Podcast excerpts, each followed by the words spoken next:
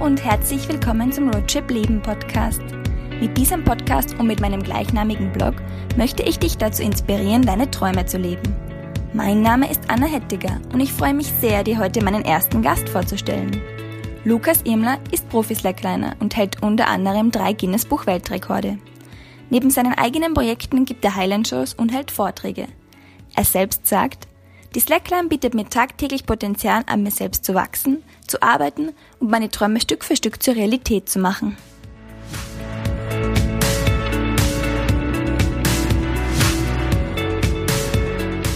Ja, hallo Lukas, schön, dass du da bist.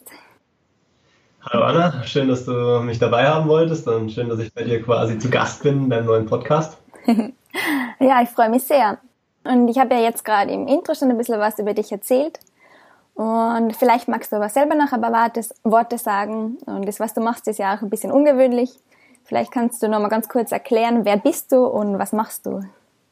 Ja, klar, gerne. Also ich bin der Lukas Irmler, ich komme aus Freising bei München und ich bin seit vielen Jahren, um genau zu sein, seit zwölfeinhalb Jahren Slackliner, also ein äh, Balanceur äh, auf einem schmalen Band. Und ähm, das ganze Slackline hat irgendwie mein komplettes Leben umgekrempelt und meinem Leben auch eine neue Richtung gegeben, hat sich von meiner Passion irgendwann auch in meine äh, in meinen Beruf verwandelt und ähm, heutzutage dreht sich in meinem Leben eigentlich alles um dieses schmale zweieinhalb Zentimeter breite Band und ähm, das hat mich auch schon um den Globus geführt. Ja, cool. Ja, jetzt muss ich aber nachfragen. Du wolltest wahrscheinlich nicht immer schon Profi-Slackliner werden, oder? Kannst du uns ja. ein bisschen mitnehmen auf die Reise? Ja, also wenn ich, äh, wenn man mich als Kind gefragt hätte, hätte ich vermutlich nicht Profi-Slackliner angegeben als Berufswunsch.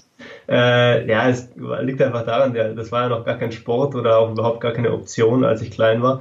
Und auch als ich angefangen habe mit dem Slackline, war es eigentlich alles andere als jetzt irgendwie mein direktes Ziel, damit mal mein Geld zu verdienen, sondern das war einfach ein Hobby, äh, ein Sport, der mir viel Spaß gemacht hat. Und ich habe da eigentlich so schrittweise einfach, äh, habe ich mich da rein entwickelt und mich mit dem Sport eigentlich mitentwickelt, bis zu dem Punkt, wo ich dann auch irgendwann mal gemerkt habe, wow, ich könnte damit eigentlich auch mehr machen als nur Spaß haben und mich beschäftigen, sondern tatsächlich auch äh, andere Leute inspirieren und dementsprechend auch irgendwo Geld verdienen damit. Mhm. Gab es da so eine Situation, wo du gesagt hast, das war dann so der Auslöser, dass du erstmals darüber nachgedacht hast, das zum Beruf zu machen? Oder war das ein Prozess? Mhm, also tatsächlich eine Situation fällt mir immer schwer, ähm, da wirklich ähm, zu benennen. Es war wirklich eher ein Prozess. Ich bin da auch reingewachsen. Es war ein Experiment für mich zu einem gewissen Grad, weil ich eigentlich ähm, anfänglich ja noch äh, studiert habe und ähm, da jetzt auch gar nicht die Notwendigkeit hatte, mit dem Slackline zwangsläufig irgendwie meinen Lebensunterhalt zu bestreiten. Und es kam dann einfach das eine zum anderen. Es kamen die ersten Shows, es kamen die ersten Sponsorenverträge und alles hat sich da so langsam und stetig entwickelt. Und für mich war es am Anfang eigentlich einfach ein Spiel, eine, eine Geschichte, die ich ausprobieren konnte, ohne großes Risiko. Und ähm, ich sage mal, 2011, als ich dann mit Adidas angefangen habe, viel zu arbeiten, habe ich schon ähm, aktiv für mich irgendwo entschieden, dass ich ähm, das jetzt wirklich zu meinem Beruf machen möchte und auch nach meinem abgeschlossenen Studium dann erstmal quasi wirklich mich voll und ganz auf das Slackline und alles, was damit zusammenhängt, konzentrieren möchte. Du hast gesagt, nach deinem abgeschlossenen Studium hast du Sport studiert? das ist meistens die erste Frage, würde auch naheliegen. Ähm, ist, ist tatsächlich nicht der Fall. Ich habe äh, eigentlich Chemie studiert ursprünglich und ähm, habe dann noch äh, einen Master in Wirtschaftswissenschaften drangehängt. Ähm, habe mich sozusagen da auch ein bisschen diversifiziert, weil ich es eigentlich äh, spannend fand, verschiedene Sachen zu sehen. Und das ist eigentlich auch das, was mich beim Slackline nach wie vor hält, dass ich einfach die Möglichkeit habe, so viel unterschiedliche Dinge zu machen, von Vorträgen bis Shows ähm, bis eben auch Projekten und Expeditionen ist da einfach alles dabei und so wird es mir eigentlich nie langweilig, weil ich immer neue Herausforderungen vor mir habe. Das heißt, du hast dir eigentlich deinen Beruf dann selbst erschaffen, so vom klassischen Chemiker und dann Wirtschaftswissenschaftler zum Allrounder Slackliner. Ja, es ist ein bisschen ein interessanter Weg und ich glaube, es ist eigentlich aber auch ein bezeichnender Weg für unsere heutige Zeit, weil man äh, eigentlich erst dann weiß, was man wirklich machen will, wenn man es bereits macht. Also es ist immer schwierig, sich vorher zu überlegen, was würde ich eigentlich gern machen. Und ähm, Chemie war das, was mich in der Schule sehr fasziniert und ähm, sehr interessiert hat. Ähm, nach meinem Chemiestudium war mir dann aber schon auch klar, dass ich nicht mit reiner Chemie irgendwie mal mein Geld verdienen möchte. Und habe dann auch nach dem Bachelor eigentlich erst mal zwei Jahre mich dem Sport gewidmet, bevor ich dann eben noch den Master obendrauf gemacht habe, um äh, ja zum einen noch eine, eine andere Alternative äh, in meinem Leben zu haben für später mal Zum anderen aber einfach schlichtweg deswegen, weil es mich durch meine Selbstständigkeit einfach interessiert hat, mehr über das Wirtschaftssystem und äh, all diese Dinge, die damit zusammenhängen, einfach zu erfahren und es mir letzten Endes in meinem jetzigen Alltag als selbstständiger Profisportler durchaus auch äh, von Nutzen ist. Mhm. Und wie hat damals so dein Umfeld reagiert, als immer mehr klar wurde, dass du das jetzt zum Beruf machst? Ja, das ist natürlich immer eine interessante Frage. Also meine Eltern haben mich grundsätzlich eigentlich immer bei allem, was ich bisher in meinem Leben gemacht habe, vollständig unterstützt. Und die haben das auch irgendwie nie in Frage gestellt, ähm, was ich extrem gut fand, weil das natürlich einem Rückendeckung gibt, äh, einfach wirklich das zu machen, was man, äh, was man sich vorstellt. Ähm, allerdings ist natürlich schon so gewesen im Chemiestudium gerade halt viele Kommilitonen, Freunde außenrum, äh, die haben das natürlich schon skeptisch gesehen, als ich dann nach dem Bachelor gesagt habe, hey Leute, ich bin jetzt erstmal raus aus der Uni und ähm, konzentriere mich voll auf meinen Sport. Ähm, da hat natürlich schon der eine oder andere gesagt, ja, den sehen wir nie wieder hier. Ähm, hatten sie ja letzten Endes dann auch recht damit. Aber ähm, ja, da kam schon viel, ähm, viel Feedback von außen, wobei ich sagen muss, ich glaube, kritischste, die kritischste Stimme war eigentlich meine eigene Stimme, weil ich einfach ein grundsätzlicher Mensch bin, der halt Dinge, die er macht, äh, durchzieht und auch irgendwie ähm, eigentlich selten sozusagen diesen geradlinigen Weg ursprünglich mal verlassen hatte. Also ich habe im Prinzip Schule gemacht, bin nach der Schule ähm, habe ich sofort angefangen zu studieren, habe mir nicht mal eine Auszeit oder sowas gegönnt in der Form und ähm, war dementsprechend eigentlich immer auf so einem geradlinigen Weg unterwegs, bis ich am Bachelor angekommen bin und dann wirklich zum ersten Mal gefühlt eigentlich eine richtig eigene Entscheidung getroffen habe, äh, die dann eben lautete, ich höre jetzt erstmal auf damit und mache wirklich das, ähm, was mein Herz mir eigentlich sagt. War das ein schwieriger Prozess für dich? Ähm, absolut. Also es war wirklich spannend, weil eigentlich von außen wenig ähm, Kritik an mich herangetragen wurde, aber es für mich selber trotzdem enorm hart war, wirklich diese Entscheidung zu treffen, wirklich zu sagen, okay, ich verlasse jetzt all diese Leute, mit denen ich eigentlich studiert habe ähm, und, und lasse erstmal alles hinter mir und fange was komplett anderes an und zwar wirklich ernsthaft diesmal, nicht nur nebenbei, sondern wirklich als, als Vollzeitjob. Das finde ich spannend, dass du das erwähnst, weil ich glaube, es gibt so vielen so, dass sie einfach irgendwas in sich haben, was sie gern machen würden und was ein bisschen unkonventioneller ist, aber wo sie, sie dann denken, ja, das kann ich nicht machen und so ihr eigener Kritiker sind. Und dann finde ich das cool, dass du selber sagst, ja, es war ein schwieriger Schritt, aber ich glaube, es hat sich gelohnt, oder?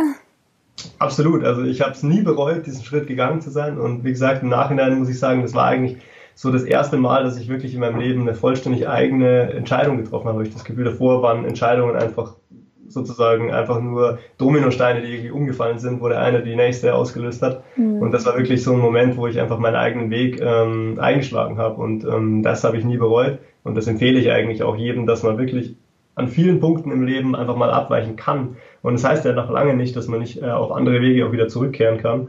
Aber wenn man einen eigenen Weg vor sich sieht, dann sollte man den auf jeden Fall ergreifen. Ja, das hast du schön gesagt. ja. Ähm, wie war es dann am Anfang? Ähm, wie bist du dann zu, zu den ersten Kooperationen oder Aufträgen gekommen? Hat sich das irgendwie so ergeben? War das so vorgegeben oder war das irgendwie eher so ein Kampf? Ähm, es war ja eben zu dem Zeitpunkt, wo ich quasi ähm, so richtig beschlossen habe, Profi-Slackliner zu werden, eigentlich schon so, dass ich äh, schon eine Kooperation mit Adidas hatte, schon auch ähm, andere Kooperationen hatte, auch schon, ja, sag mal, viele Shows gemacht hatte und das eigentlich alles so nebenbei gemacht habe. Das heißt, zu dem Zeitpunkt war es einfach nur so, dass ich das intensiviert habe, dass ich natürlich auch mein Training irgendwie intensiviert habe, meine Projekte ein bisschen größer dimensioniert habe, weil ich einfach mehr Zeit hatte. Ähm, da war es wirklich einfach nur äh, eine Entscheidung für volles, für volles Commitment ähm, für diese Sache. Ähm, ursprünglich war es natürlich schon so, dass ähm, die ersten ähm, Jobs, die ersten äh, Kooperationen sind, sage ich mal, schon relativ zufällig oder fließend entstanden, einfach durch das, dass ich einen Sport gemacht habe, der halt sehr besonders und sehr einzigartig war und es nicht sonderlich viele Leute gab, die es gemacht haben. Allerdings habe ich dann natürlich schon von Anfang an auch meine Chancen, sage ich mal, ähm, ja immer ergriffen, beziehungsweise auch teilweise neue Chancen natürlich selbst kreiert, dadurch, dass ich halt auch jedem erzählt habe, was ich mache, dadurch, dass ich halt auch immer nach außen präsent war mit dem, was ich halt quasi tue und halt einfach dadurch ähm, einfach auch ausgestrahlt habe, dass ich halt eben Kooperationen suche, dass ich mit dem Ganzen mehr machen will, als ich jetzt gerade mache. Mhm. Und ich glaube, das Entscheidende ist auch immer, dass man immer seine Ideen, seine Träume, die man vielleicht auch hat, einfach wirklich mit anderen Leuten teilt. Weil dann kommen ganz oft Momente, in denen man halt irgendwie feststellt, dass es andere Leute gibt, die einem dabei helfen können. Ja, das ist, glaube ich, auch ganz wichtig, was du da gerade angesprochen hast, weil es gibt, glaube ich, so viele Menschen, die schon so eine Idee haben und damit so im eigenen Kämmerlein bleiben und sie irgendwie nicht trauen, nach außen damit zu gehen. Und ich weiß nicht, wie das bei dir war. Gibt es da irgendwie Konkurrenz in dieser Szene? Ähm, ja, also Konkurrenz gibt es natürlich. Es gibt andere Slackliner, die natürlich ähnliche Ideen oder ähnliche Fähigkeiten noch haben wie ich. Ähm, es ist zwar schon ein sehr familiäres Miteinander, sage ich mal. Also wir, wir kennen uns alle und es ist schon ähm, eher eine gute Form von Konkurrenz, also eine, die einen anspornt, die einen auch motiviert, die einem auch hilft. Ähm, aber klar, für gewisse Ideen ist natürlich schon auch so, da ist es ein bisschen riskant, die zu früh offiziell zu machen, weil ähm, das natürlich auch dann zur Folge haben kann, dass jemand anders das vielleicht vor einem umsetzt. Ja. Deswegen äh, ist es immer so ein Balanceakt, ähm, wie viel gibt man preis, wie viel ähm, spart man sich auf für sich selber. Aber ich persönlich habe eigentlich immer die Erfahrung gemacht, dass es extrem hilfreich ist, seine Ideen zu teilen, ähm, im Zweifelsfall sogar auch wirklich mit seinen Konkurrenten zu teilen und wirklich zu versuchen, es gemeinsam umzusetzen, weil ähm, einfach große Ideen sind groß, sind schwierig umzusetzen und es kommt am Ende des Tages ja nicht darauf an, dass man der Einzige ist, der das umsetzt oder der das macht, sondern es kommt einfach nur darauf an, dass diese Idee überhaupt umgesetzt wird. Und ähm, wenn man das dann gemeinsam mit Freunden, im Zweifelsfall auch Konkurrenten machen kann, ist es eigentlich am Ende des Tages immer noch ein besseres Gefühl, weil man nicht alleine ist, der es geschafft hat, sondern einfach in der Gruppe was erreicht hat. Ja, da stimme ich dir auch sehr zu. Und was ich auch finde noch, so eine Idee zu haben irgendwie, ist ja nicht das Einzige, finde ich. Das Wichtige ist daran dann auch die Umsetzung. Weil nur weil ich jetzt eine Idee habe und die mit irgendwie teile, wenn ich sie nicht umsetze, ja, dann kann jetzt auch nichts draus werden. Absolut. Und ich finde auch der erste Schritt für so eine Umsetzung von einer Idee ist auch das laute Aussprechen, mhm. weil das ist auch der Moment, in dem man sich selber eigentlich äh, auch wirklich eingesteht, dass es nicht nur eine Idee, sondern ein wirklicher Wunsch oder ein Traum ist, den man auch wirklich erreichen möchte. Und es wird durch das reine Aussprechen tatsächlich einfach irgendwie realer und einem selbst auch bewusster. Und je öfter man es sagt, äh, je mehr verpflichtet man sich in einer gewissen Form natürlich auch, diese Sache umzusetzen, weil man wird natürlich Rückfragen kriegen das nächste Mal, wenn man Leute trifft und die werden dann fragen, ja und, hast du jetzt den Handstand auf das Säcklein endlich gemacht oder was auch immer. Also man wird sich damit auch einen gewissen Druck aussetzen von außen, was aber natürlich gut ist, weil wenn man die Idee nur in sich selber mitträgt, dann wartet man immer auf den richtigen Moment und der richtige Moment kommt selten. Hm, das stimmt. Wirklich, da gebe ich dir voll recht. Einfach losgehen und dann ergibt sich der Rest und selber nicht auf den perfekten Moment warten. Genau, ne, also das ist auch bei meinem Vortragswesen zum Beispiel, war es ganz lange Zeit so, das war ein ultimativer Wunsch von mir eigentlich Vorträge zu machen und das auch aktiver zu gestalten. Aber ich habe immer eigentlich alle Anfragen, die ich hatte, abgelehnt, weil ich ähm, nicht den perfekten Vortrag bereits sozusagen fertig hatte. Und ich mir immer gedacht habe, wenn ich damit anfange, dann will ich, dass das richtig gut wird, dann will ich, dass das perfekt ist und dafür muss ich zuerst den Vortrag haben und dann kann ich eine Anfrage annehmen. Das war so mein Gedankengang. Und irgendwann kam der Punkt, an dem ich festgestellt habe, hey Lukas, jetzt überlegst du eigentlich schon seit zwei Jahren, das zu machen und hast es immer noch nicht gemacht, weil du diesen roten Faden nicht findest. Und dann habe ich halt wie so oft einfach den Prozess umgedreht, habe die nächste Anfrage, die kam angenommen, gesagt, gut, bis zum 17. November 2016 musst du einen Vortrag vor 300 Leuten halten und da musst du irgendwas haben. Und in dem Moment war einfach äh, natürlich eine ganz andere Motivation, ein anderes Commitment da. Und äh, der erste Vortrag war natürlich nicht perfekt, ähm, aber es war sozusagen mein erster Schritt in dieses neue Feld, in diese neue Richtung. Und alles andere lernst du auf dem Weg. Und du kannst nur lernen, wenn du dich auch, sage ich mal, einer gewissen, äh, einem gewissen Risiko zu scheitern auch aussetzt. Stimmt. Und dem Risiko zu scheitern mit den Vorträgen hast du dich ausgesetzt, gell? das weiß ich jetzt, weil du gehst jetzt dann auf Kletterhallentour, oder? Genau, ja. Also mein nächster, mein nächstes großes äh, Projekt für dieses Jahr ähm, ist eben eine Tour durch deutsche Kletterhallen, wo ich mit meinem Vortrag My Life on the Line ähm, ein bisschen aus meinem Leben mit und natürlich aber auch auf der Slackline berichte. Und ähm, da geht es um viele Reisen, die ich gemacht habe, viele Projekte, bei denen ich auch unterschiedliche Sportarten miteinander verknüpft habe, sprich sei es Eisklettern und Highline oder eben Caving, also das äh, Gehen in Höhlen ähm, mit dem Highline und diese Kombination aus für mich auch immer wieder neuen Sportarten und neuen Herausforderungen mit dem Highlinen, dem Slacklinen, das ist eigentlich auch das, was mich immer weiter antreibt und ähm, das, was ich in dem Vortrag eigentlich hauptsächlich äh, berichten werde. Ja, spannend. Dann sehen wir dich ja bald auf der Bühne. Genau, in jeder, also in vielen Kletterhallen in Deutschland werde ich da äh, zugange sein, München, Berlin, äh, Konstanz und so weiter und so fort. Also wer, wer möchte, einfach mal auf meine Website reinschauen. Ähm, da gibt es den kompletten Tourplan und da findet sich sicher eine Stadt in der Nähe. Super, die verlinken wir auf jeden Fall in die Show Notes. Aber davor jetzt noch, weil du angesprochen hast beim Highlinen, das ist ja, du gehst ja quasi auf einer Slackline in einer gewissen Höhe, oder? Genau, also das Highlinen unterscheidet sich in der Form vom reinen Slacklinen eigentlich dadurch, dass es in der Höhe stattfindet, dass man normalerweise mhm. auch äh, mit Sicherung auf der Highline unterwegs ist, sprich einen Klettergurt anhat, mit einem Stück Seil an der Slackline selbst und normalerweise einer zweiten Sicherung, also einem zweiten Slackline oder einem Seil gesichert ist. Also das ist ein vollständig redundantes System, bei dem im Prinzip jedes einzelne Element für sich kaputt gehen darf, ohne dass man gleich komplett abstürzt. Aber sollte nicht kaputt gehen, oder? Nein, natürlich sollte es nicht, ähm, aber es ist im Prinzip eben alles doppelt vorhanden ähm, für den Fall, dass was schief geht, dass was äh, Ungeplantes passiert oder dass man einfach schlichtweg auch einen menschlichen Fehler beim Aufbau gemacht hat, was mitunter das Wahrscheinlichste ist. Das Material, was wir verwenden, ist alles sehr, sehr stark und sehr gut darauf ausgerichtet, was wir damit machen. Aber ähm, wir sind alles Menschen, es können immer Fehler passieren und da wir Slackliner, wir Highliner sehr an unserem Leben hängen, und den Sport noch lange machen wollen, äh, sind wir da eigentlich immer bestrebt, das so sicher wie möglich zu gestalten, weil ähm, genau darum geht es eigentlich, eine extreme und eine tolle Erfahrung zu haben in einem eigentlich sicheren Umfeld. Aber obwohl man eigentlich vom Kopf her weiß, es ist ein sicheres Umfeld, da hat man trotzdem Angst, oder?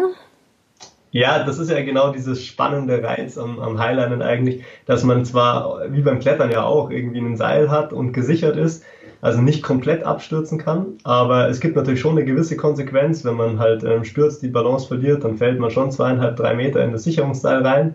Und ähm, man ist natürlich einfach in einer wahnsinnig ausgesetzten Situation. Also man ist hunderte Meter hoch, hat nur ein zweieinhalb Zentimeter breites Band unter seinen Füßen und dieses Band, das schwankt, das wackelt, das vibriert, das wird vom Wind ausgelenkt. Also das ist ein sehr, sehr labiler Untergrund und wenig, äh, an dem man sich wirklich festhalten kann. So ist man halt dieser Höhe und dieser, ähm, dieser Ausgesetztheit wirklich komplett ausgeliefert. Und das triggert natürlich einfach Urängste im Gehirn ähm, von Stürzen, von Fallen über Klippen. Und ähm, dem kommt eigentlich kaum einer aus. Gewöhnt man sich daran irgendwann an die Angst? Wird die weniger?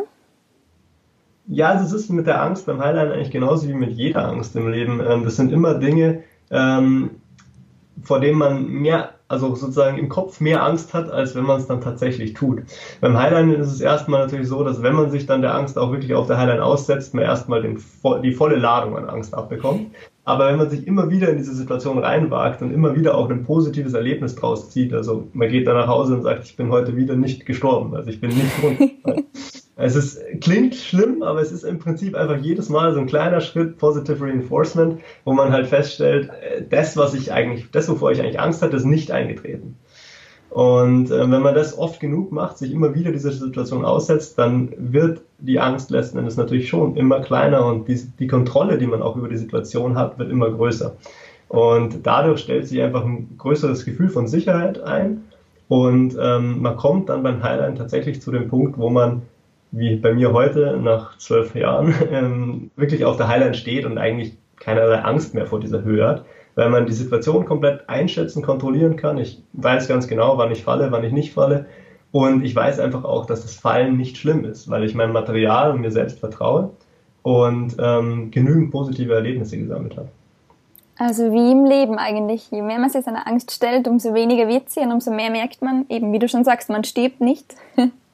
Ja, das ist, das ist ganz genau wie du sagst. Also ich finde, das ist ein sehr gutes ähm, Beispiel im Prinzip für einen Umgang oder einen gesunden Umgang mit Ängsten. Ja, die meisten Menschen, die gehen allen Dingen aus dem Weg, vor denen sie Angst haben. Mhm. Das ist eigentlich so der normale Prozess. Es gibt irgendwas, das macht einem Angst oder das ist, gibt einem ein ungutes Gefühl. Da versucht man auszuweichen, versucht man außen rum zu gehen, versucht diese Situation vielleicht zu meiden.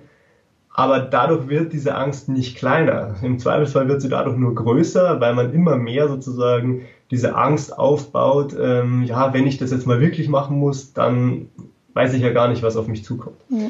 Und beim Highline ist es halt so, wenn du diesen Sport machen willst, musst du dich dieser Angst einfach aktiv stellen, sonst hast du keine Chance. Und wenn du dich diesen Ängsten erstmal aktiv stellst, dann lernst du relativ schnell, dass halt schon jede Session ein gewisser Fortschritt kommt, dass du einfach schon das Gefühl hast, dass sich da was bewegt, dass sich da was verändert in dir und dass sich diese Angst sozusagen Schritt für Schritt auch irgendwo abbaut.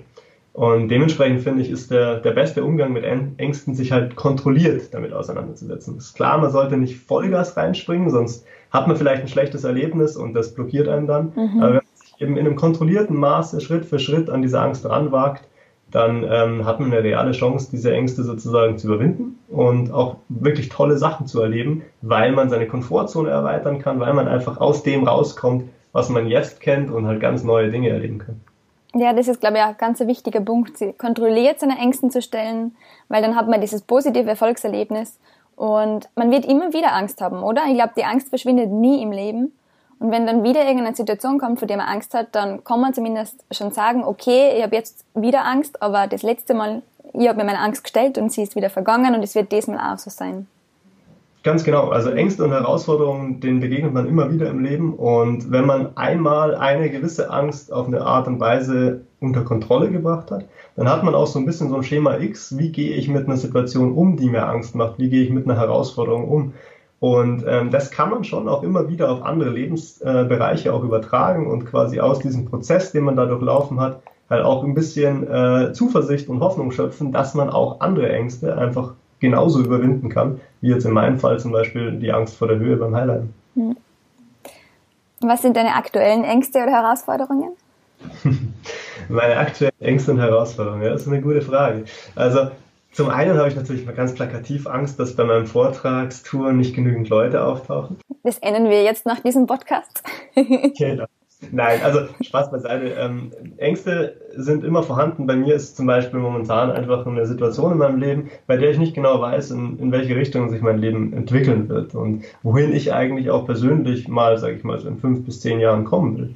Und da hat man einfach so eine gewisse Angst vor dieser Unwägbarkeit, weil es mein Leben bisher ist sehr positiv und, sage ich mal, schon immer sehr ansteigend verlaufen. Also ich habe eigentlich stetige Steigerungen äh, erlebt in dem, was ich machen durfte, in dem, was ich machen konnte. Und irgendwann baut man natürlich dann eine gewisse Angst davor auf, was mache ich in meinem Leben, wenn das irgendwann mal nicht mehr weitergeht. Wenn Slackline, diese, dieser Fortschritt im, im Sport, aber auch sozusagen in meiner äh, persönlichen Entwicklung in dem Bereich, wenn das irgendwann mal sozusagen so an der Grenze stößt. Und ähm, dementsprechend habe ich mir jetzt für dieses Jahr auch ein bisschen vorgenommen, meinen Fokus wieder ein bisschen zu öffnen. Ich habe in den letzten Jahren einfach sehr stark mich auf das Slackline konzentriert, auf alles, was damit zusammenhängt. Und dieses Jahr möchte ich jetzt einfach ein bisschen meinen mein Blick wieder öffnen, mehrere unterschiedliche Sachen ausprobieren und einfach auch neue Erfahrungen machen, die mir vielleicht zum Teil dann beim Slackline auch helfen werden, aber schlichtweg einfach auch mir wieder neue Möglichkeiten auch für die Zukunft äh, ein bisschen aufstoßen sollen. Ja, das glaube ich ist auch ein ganz äh, schöner Punkt, dass man einfach offen bleibt für neue Möglichkeiten, oder?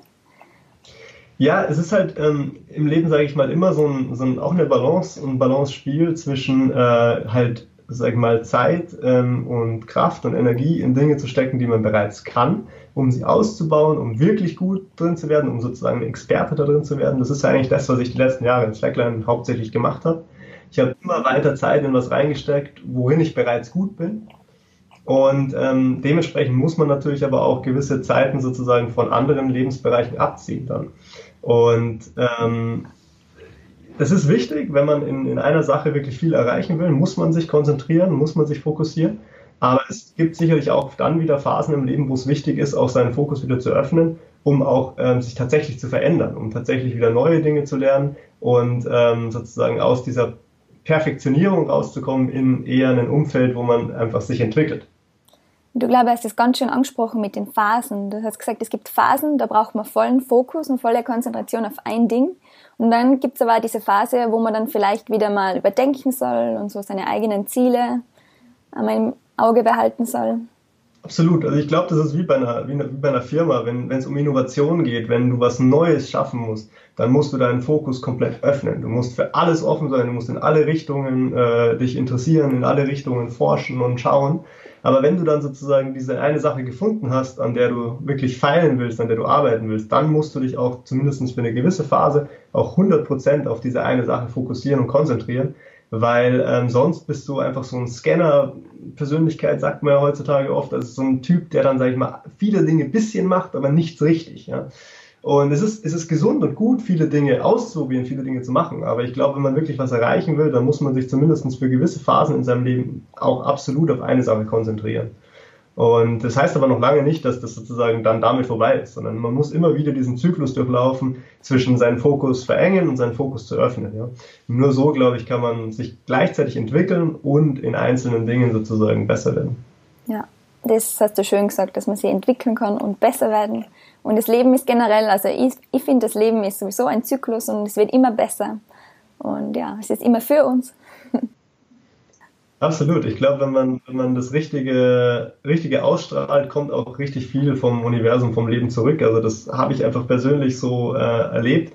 Und ähm, da kann, kann man jetzt sagen, vielleicht habe ich da in manchen Phasen Glück gehabt, aber ich glaube, dass Glück einfach auch immer zu den Leuten kommt, die tüchtig sind. Also wenn du viel machst, wenn du viel Aktivität zeigst, dann erzeugst du natürlich auch oder ziehst du natürlich auch Situationen an, die dann sozusagen äh, für andere nach außen hin oft nach Glück ausschauen die aber letzten Endes oft natürlich auch von dir angezogen oder von dir selbst erzeugt sind. Ja, das Gesetz der Anziehung. Genau. Ich glaube, das sind schöne Schlussworte. Willst du uns noch kurz erzählen, wie man dich findet, wenn man jetzt mehr über dich erfahren will? Genau, also ihr findet mich auf jeden Fall auf Facebook, einfach unter Lukas Irmler äh, minus Slackliner. Ähm, habe aber auch eine Website, ähm, lukas-irmler.com. Da findet ihr auch viele äh, vergangene Projekte, Videos, Fotos und alles, was es so gibt zum Slacklernen. Äh, ansonsten natürlich Instagram sowieso, Lukas Irmler. Und ähm, ja, vielleicht gibt es auch irgendwann mal einen Podcast von mir, oh. aber das, äh, das lasse ich jetzt mal noch sehr unbestimmt. Wir werden sehen. Nein, ansonsten ähm, folgt mir, wo immer ihr wollt ähm, und ähm, schreibt mir vor allem auch vielleicht eure eigenen Eindrücke vom Slackline, vom Leben oder von dem, was ihr bei mir gesehen habt. Und ähm, man trifft sich ja dann doch oft auch in der kleinen Welt immer mal wieder irgendwo. Ja, das möchte ich hoffen. ja, danke Lukas. Schön, dass du da warst. Hat mich sehr gefreut, Anna. Vielen Dank für die Einladung. Mich auch. danke, dir auch.